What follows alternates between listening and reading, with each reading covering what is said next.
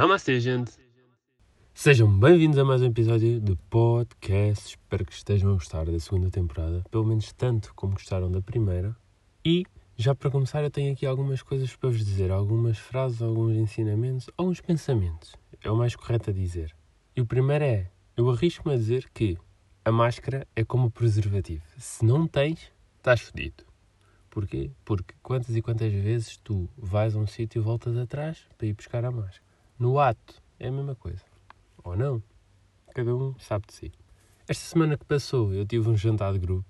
Era do grupo de jovens, ou seja, o ambiente do núcleo familiar. Ou seja, não houve perigo, por isso é que eu fui. E um dos objetivos do jantar era ir mais formal. Porquê? Porque o objetivo era reviver os momentos em que o pessoal se juntava em casa de alguém, jantava, bebia e depois ia sair. Então foi isso que fizemos, só que não saímos de casa. E eu decidi ir de calças de ganga. E vocês dizem, oh Henrique, isso não é formal. Para mim é. Continuando. Fui de calças de ganga e o problema é que eu já não vestia calças de ganga desde que o Covid chegou a Portugal. Portanto, vocês estão a imaginar o desconforto que eu passei. Eu não parava quieto, eu parecia que tinha bichos carpinteiros nas calças, eu levantava meu tudo, desconforto total. E eu nunca pensei dizer isto, mas o melhor alívio era eu ir à casa de banho, baixar as calças e ficar assim só. Sabia-me tão, mas tão bem. Sabia-me tão bem porque as calças já, já não estavam moldadas a mim, já não estava habituado, percebem?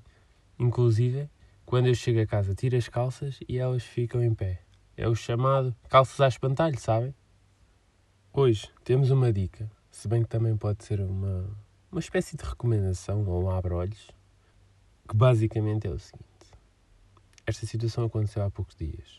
E é aquela eu pedi dinheiro à minha mãe e ela assim, não tem. E tu ficas, ok. No dia a seguir, eu disse-lhe assim, mãe, e ela, sim, filho. Eu disse, vou jantar com o João. E ela mandou-me logo a boca do, andas com muito dinheiro. E para evitar isto, eu digo aqui para que abram uma cadeia de restaurantes de comida típica portuguesa, brasileira, japonesa, chinesa e nepalesa com o nome A Casa dele. Imaginem o seguinte: Mãe, vou jantar com o João. Onde? A casa dele. De nada, bros. E agora podemos começar. E já que estamos aqui entre tachos e panelas falando de comida, metam enlumbrando e ouçam com atenção. Quando somos crianças, já está no nosso ADN o seguinte: ou és bom garfo ou vais ser com o passar dos anos. E não é só em Portugal que isso acontece, é na Europa, é no mundo, é no universo, é em todo lado. Crianças são sinónimo de esquisitice para comer. Geralmente, quando és criança, tu não gostas de favas, dobrada, carne mal passada, arroz de cabidela, moela, chouriço de sangue, secretos de porco. Para não falar nos legumes, porque a sopa para comer também é um martírio metem de couve no prato e dizem não gosto. Grelos, que nojo. Passados uns anos, andam atrás dele. Brócolis, aí não. Cenoura, ah, prefiro cenoura crua, mas a cenoura cozida também te faz falta. Para além disso, deixa-te os olhos bonitos, que é uma mentira mais comum das nossas infâncias. Lá está, está no ADN.